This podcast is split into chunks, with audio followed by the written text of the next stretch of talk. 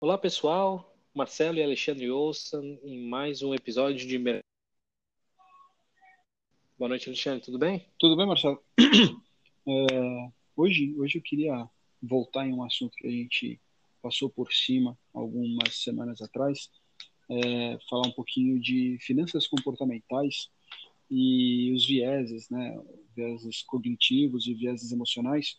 É, antes da gente entrar de fato nesse tema, deixa eu só lembrar aqui o, o, todo mundo, a gente tem os principais canais aí para se alguém quiser falar com a gente, propor tema, tirar dúvidas, pode entrar em contato através do é, é o Instagram é o pc.mercadoaberto e ou o e-mail que é o podcastmercadoaberto@gmail.com. É, bom, então vamos vamos direto ao tema. O, o que são esses tais vieses cognitivos e emocionais, Marcelo? Legal, legal, boa, boa pergunta. Eu, eu, queria talvez começar falando até de onde vem o, o termo mais amplo de finanças comportamentais e, e da onde, onde vem tudo isso, ou mais ou menos o que significa. Claro que se a gente fosse mergulhar na história, precisaria de muito mais tempo, até uma, uma, uma base é, melhor de, de informações, mas é, temos que pensar que as finanças chamadas tradicionais, ou economia tradicional, levou em consideração, ou levava em consideração, que todo indivíduo era racional, que todo mundo processava a informação da mesma maneira, sabia exatamente como agir a partir do momento que era exposto a alguma informação. Por exemplo, uma empresa aumentou as vendas em 2%. Todo mundo sabia exatamente o que, o que isso ia significar para a rentabilidade e para o preço daquela ação. Estou dando um exemplo aqui.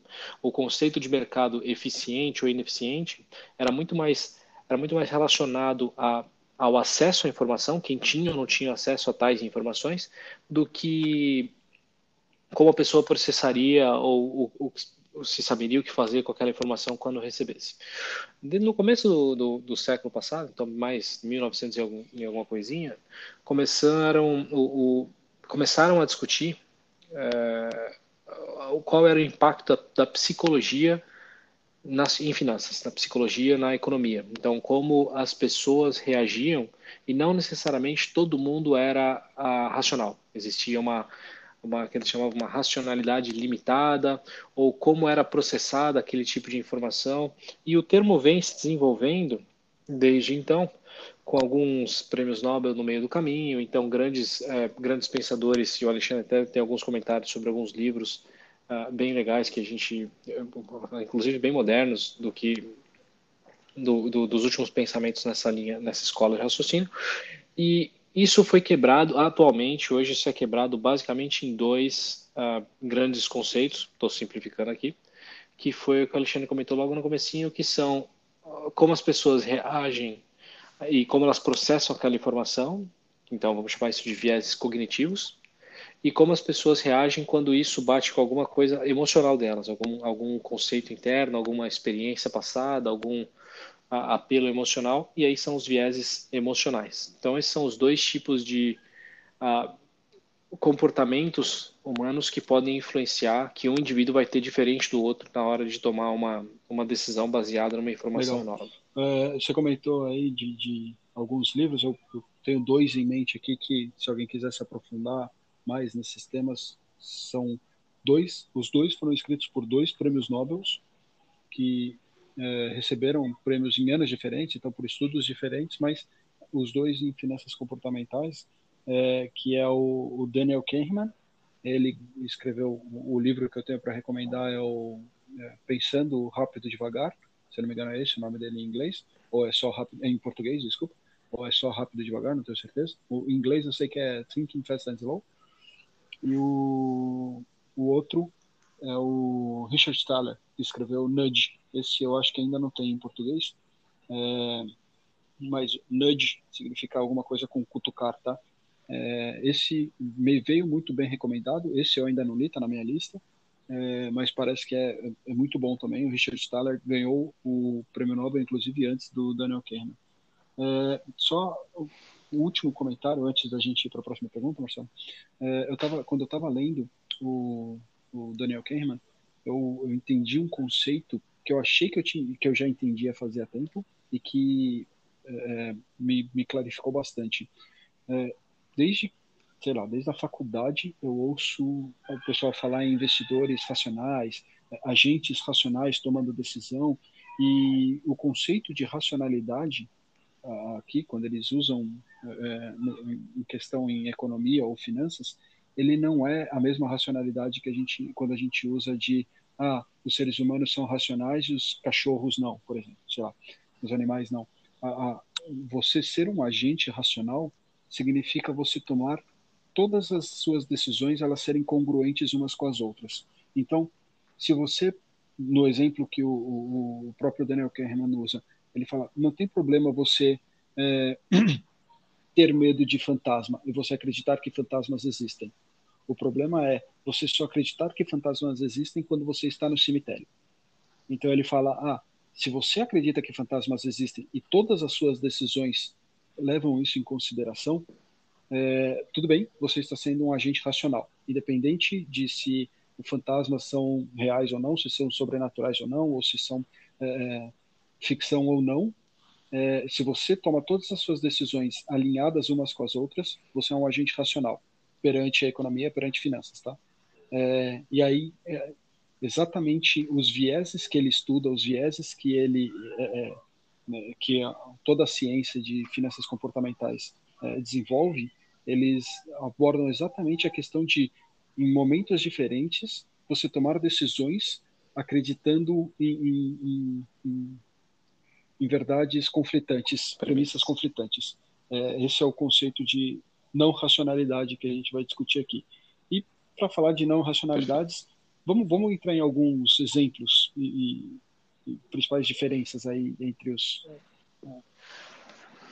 os vieses. Vamos. Ah, é. Então, vou começar talvez com os cognitivos. Os vieses cognitivos, eles são resultados de ou informação incompleta ou a falta de habilidade para você analisar aquelas informações.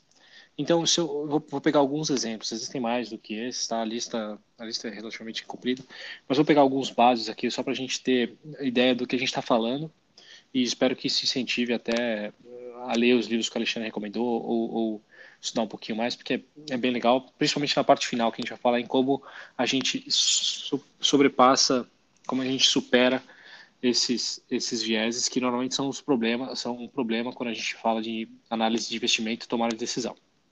Então, vieses cognitivos, por exemplo, a gente pode falar de conservadorismo. Conservadorismo é basicamente um viés que você, você dá muita ênfase numa informação é, original, no teu forecast original. Então, você fala assim, ah, eu acho que a Selic no final do ano vai estar em 3, ou no, no final do ano que vem vai estar em 3. Passa seis meses, o, teu cenário, o cenário mudou completamente, mas como você fez um estudo muito profundo, ou tomou muito tempo, ou porque você acreditava muito no teu forecast inicial, na, na tua previsão inicial, você acaba se apegando àquilo e sendo conservador, então a gente vê o nome, na, naquele dado e estudo inicial. Isso é um, isso é um viés cognitivo ou um viés de é, confirmação, onde você tem uma, você tem um, você acredita em alguma coisa, você tem uma previsão, você acha que alguma coisa vai acontecer com a economia, com a ação, por exemplo, e tudo o que você lê, ou que você procura, que você pesquisa, você usa para confirmar aquela, aquela a tua premissa é, inicial. Que, então, mesmo que você lê alguma coisa... que é um dos mais comuns, né? Quando você lê alguma coisa é, que contraria alguma crença sua prévia, você fala, não é besteira isso aqui, o cara não estudou o suficiente para estar. Tá... Ou é besteira, ou o cara não sabe o que está falando, ou você pula e mesmo na mesma frase o cara fala três coisas ruins, uma coisa que vai com você, você fala aqui, ó, viu? Está concordando aqui comigo. Então, a, a, parte de confirmação é um dos viés cognitivos mais comuns, o Alexandre tem toda a razão. Representatividade, viés de representatividade é, é, é, é, é relativamente parecido, mas é, se você pegar uma, uma por exemplo, um, um sample muito pequeno, uma, uma, uma amostra pequena, e uma amostra, e você assume que aquilo vale para tudo. Então você tem dois, três dias de mercado para cima, estou pegando um exemplo de novo super simples, você fala assim, então tá aqui, estamos num ambiente de, de bull market, que o mercado só vai subir, alguma coisa nesse sentido, onde, onde a representatividade não é, é significativa. É, do ponto de vista, se você tivesse uma base maior, talvez você não tivesse chegado na mesma conclusão. O... E daí vai, tem vários. Representatividade, uh, por acaso, hoje de manhã eu estava ouvindo um outro podcast, não o nosso, é, em que o Daniel Kahneman foi convidado. Ele, ele ainda não foi convidado pelo Mercado Aberto, tenho certeza que ele está né, na expectativa de qualquer momento, mas não, estou brincando. E, mas eu estava ouvindo um outro podcast em que ele foi convidado, em que ele deu um exemplo desse viés específico que eu achei ótimo. Ele falou: ah, digamos que existe uma prova que todos os alunos façam por volta dos 18 anos, tá, nos Estados Unidos. É o é, acho que é o SAT que ele usa de exemplo, eu não, eu não vou lembrar qual, qual era o número, mas ele fala: você sabe que você pode tirar notas entre 1 e 5. E a média global das pessoas é 3,3. E, e aí eu falo para você: eu peguei um exemplo de uma, uma menina que com 4 anos ela sabia ler fluentemente. Essa é a única informação que você tem sobre ela.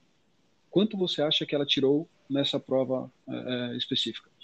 E a maior parte das pessoas chuta a nota dessa menina lá para cima, lá para perto de 5, muito acima da média é, global, mesmo tendo a informação da média global.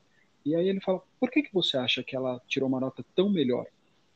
O, o fato de ela aprender a ler mais cedo é, influencia tanto assim uma, uma, uma prova que ela vai fazer daqui 14 anos?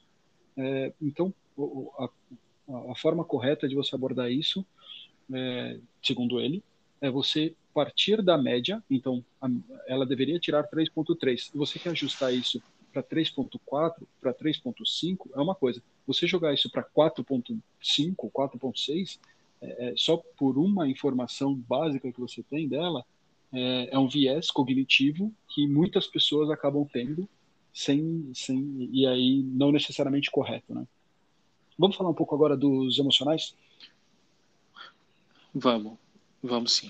É, esse, esse, exemplo foi bem legal. Eu ia falar só de mais um cognitivo que eu acho que é um dos que eu mais gosto, porque é o de é o de eu vou, eu vou ficar devendo qual é o nome em português, mas é o framing, é o viés de framing, é a maneira que você, é o ângulo que você enxerga as coisas, né? Talvez não numa tradução livre aqui, que é a maneira que você recebe, ou recebe a informação ou recebe a pergunta muda o, a, a, a, tua reação, né? Ou a reação do, do teu do, do, do indivíduo que a gente está falando. Então, por exemplo, se a gente falasse, é, você é o governador de uma, você é o prefeito de uma cidade e os cientistas, eu vou até usar um, um, um exemplo aqui meio de pandemia, é, só, só porque acho que a gente, mas não é completamente real.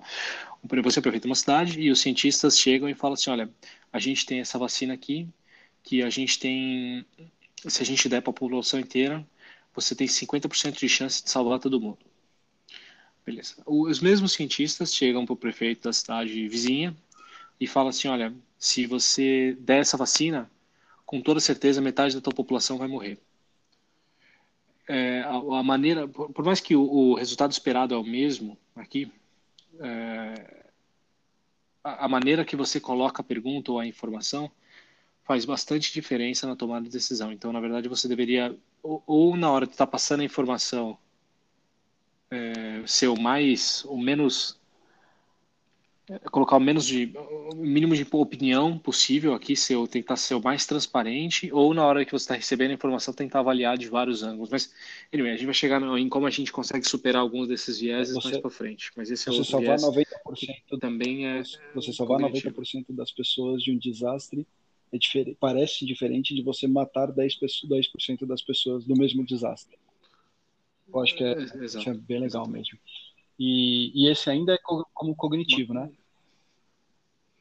Esse é cognitivo. Agora a gente vai para os emocionais, que esses são normalmente mais difíceis da gente superar como investidor, como uma pessoa racional. Porque os, os cognitivos, normalmente você tem alguma coisa de Bom, a gente vai chegar lá no final, mas vamos, vamos falar então dos emocionais. Então, emocionais são aversão a perdas, por exemplo, não aversão a risco, aversão a perdas, onde você tomar tomar risco ou não é uma coisa.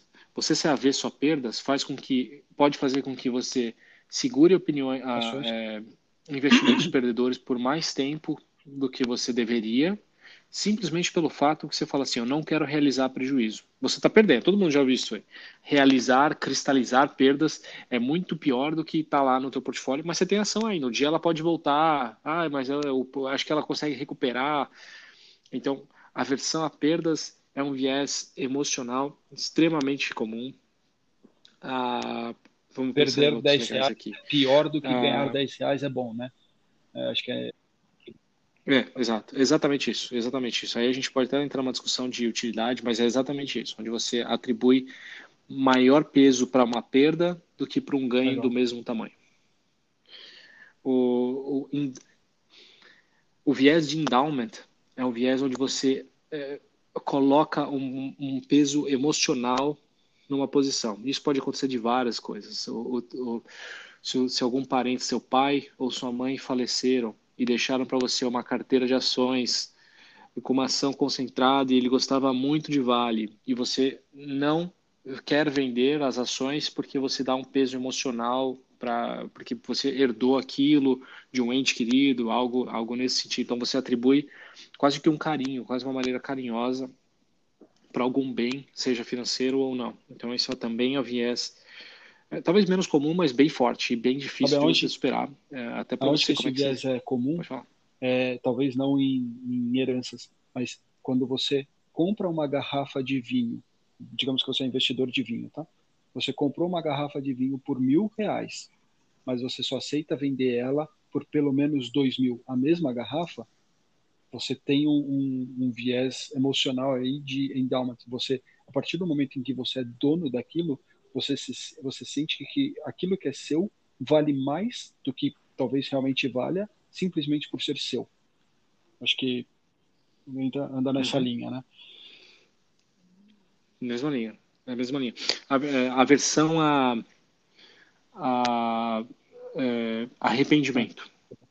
Então, você prefere tomar uma decisão errada, mas que você sabe que você não vai se arrepender ou vai se arrepender menos, como, por exemplo, todos os teus amigos do golfe compraram Bitcoin. Não estou falando aqui se é uma coisa boa, se é uma coisa ruim, mas você prefere, você não acredita em Bitcoin. E você fala assim, cara, isso não faz sentido nenhum, mas você prefere comprar, mesmo que seja só um pouquinho, independente da, da, tua opinião em relação ao investimento, porque daqui duas semanas, quando você for encontrar os teus amigos no bar ou onde quer que seja, se eles ganharam bastante dinheiro, ou ganharam só um pouquinho e ficarem falando, você prefere estar no grupo, mesmo ou se todo mundo perder, pelo menos perde junto, mas não existe o arrependimento de é, é quase existe um termo hoje em dia que, que até fala um pouquinho disso que eles chamam de FOMO, que é medo de ficar de fora, em, em inglês. Isso com certeza é um viés emocional que é o, é, o, é o, a versão a arrependimento. Também bastante comum, principalmente quando você fala com tem amigos no mercado ou você tem colegas que fazem tal coisa ou não fazem tal coisa, todo mundo comprou ouro, como é que eu vou ficar de fora? Qualquer coisa nesse, nesse sentido. Outro viés. É, legal. Tem mais alguns, mas acho que a gente pode é, passar para a próxima parte. parte. Que para mim é, é para encerrar aqui, como eh, se isso afeta todo mundo, como que eu faço para evitar que isso me afete? Perfeito. É, é, é, muito difícil você estar 100% livre tá, de qualquer viés emocional, mas eu vou dar algumas maneiras, e o Alexandre estava falando de outra que, que talvez a gente possa encerrar com a tua, Alexandre. Para mim, não, para mim não. Das coisas que eu li, que eu estudei, o, o estudo com certeza faz bastante diferença. Você ler várias coisas e várias coisas diferentes, não só de um mesmo veículo de mídia. E, e, não, eu não estou falando só de um canal de televisão, mas não só ver televisão, por exemplo, mas ler, tentar escutar, tentar escutar podcast, tentar uh, ler research de várias casas diferentes, escutar um pouco da esquerda, escutar um pouco da direita, escutar um pouco de liberais, escutar um pouco de conservadores, o que você precisa saber, mas juntar informação e tomar, tentar tomar as próximas decisões, com certeza. É, qualquer informação que vier carregada de opinião, tentar eh, expurgar essa parte, tentar entender o que está escrito lá atrás, é, não deixar passar informações no meio de uma frase para e sempre ficar desafiando as tuas crenças, isso é sempre bastante importante.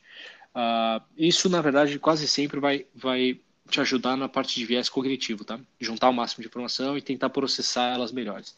Os vieses emocionais, são um pouquinho mais complicados. Você, se você conseguir identificá-los, já é um grande passo.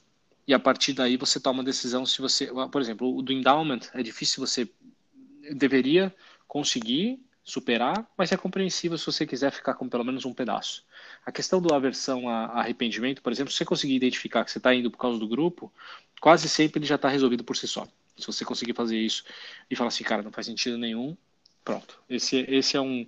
Mas é mais difícil você identificar ou ter a força de vontade e falar assim, ah, mas eu prefiro gastar pelo menos só se for um pouquinho, mesmo eu sabendo que eu estou errado. Então, os emocionais sempre são um pouco mais complexos aqui. Eu não sei se eu dei os melhores exemplos, mas eles são mais difíceis de você superar. E o Alexandre estava é, trazendo um outro que, cara, é, é, resolve bem. Nessa, nessa, linha. Um é você conhecer Mano. bem os vieses possíveis. Só de você conhecer os vieses que você pode estar incorrendo, te ajuda a, a brigar contra eles, né? É, outro, é, na linha do que o Marcelo falou, pessoas que você não gosta também podem estar certas. Então, desconfie da informação, não desconfie da fonte. Né? Então, eu acho que é legal você olhar para a direita, olhar para a esquerda, olhar para liberais, olhar para conservadores, olhar para mídias diversas, porque as pessoas que você não gosta também podem estar certas em algum momento. E o terceiro, que é o que o Marcelo estava comentando, que eu trouxe acho que durante a nossa reunião de pauta aqui, é você delegar a, essa tomada de decisões, né? Então, quando você faz investimentos e traz um profissional para fazer parte da discussão, não necessariamente para tomar a decisão por você, mas para ele discutir a decisão junto com você, você traz mais conhecimento, você traz uma visão externa, você traz um cara que está acompanhando o mercado, que está acompanhando, conhece do produto, pelo menos um pouco mais profundamente, é, para discussão. Isso te ajuda com vários dos vieses cognitivos. E na parte de vieses emocionais, quando você delega, pelo menos em parte, a, a decisão, uh, o, o, o simples fato de que, caso a decisão dê errado, o dinheiro não é dele, não é, não é o profissional que vai perder esse dinheiro, faz com que ele tome decisões, pode, pode parecer aqui um pouco paradoxo, tá? mas faz com que ele tome decisões melhores, pelo menos mais racionais. Ele toma decisão, assumindo que seja um bom profissional, ele toma decisões é, racionais, decisões que deveriam ser tomadas, independente das suas experiências passadas, independente de quem quem deixou, quem, de quem você herdou aquelas ações ou o esforço que você teve para conseguir comprar aquele vinho, aquela garrafa de vinho de mil reais, a decisão, uh, quando ela é delegada para um terceiro profissional, aquele terceiro ele ele não está afetado por aquele aquela carga emocional. Acho que era isso. Perfeito, perfeito. Assunto muito legal. Tem bastante mais coisa para falar. Se tiver alguma pergunta, a gente deixou nossos contatos ou, ou, tem muita matéria por aí, tanto na internet quanto livros. Mas por hoje, por hoje no podcast, vamos ficando por aqui. Perfeito. Obrigado, obrigado Marcelo. Obrigado a todo mundo. Boa noite.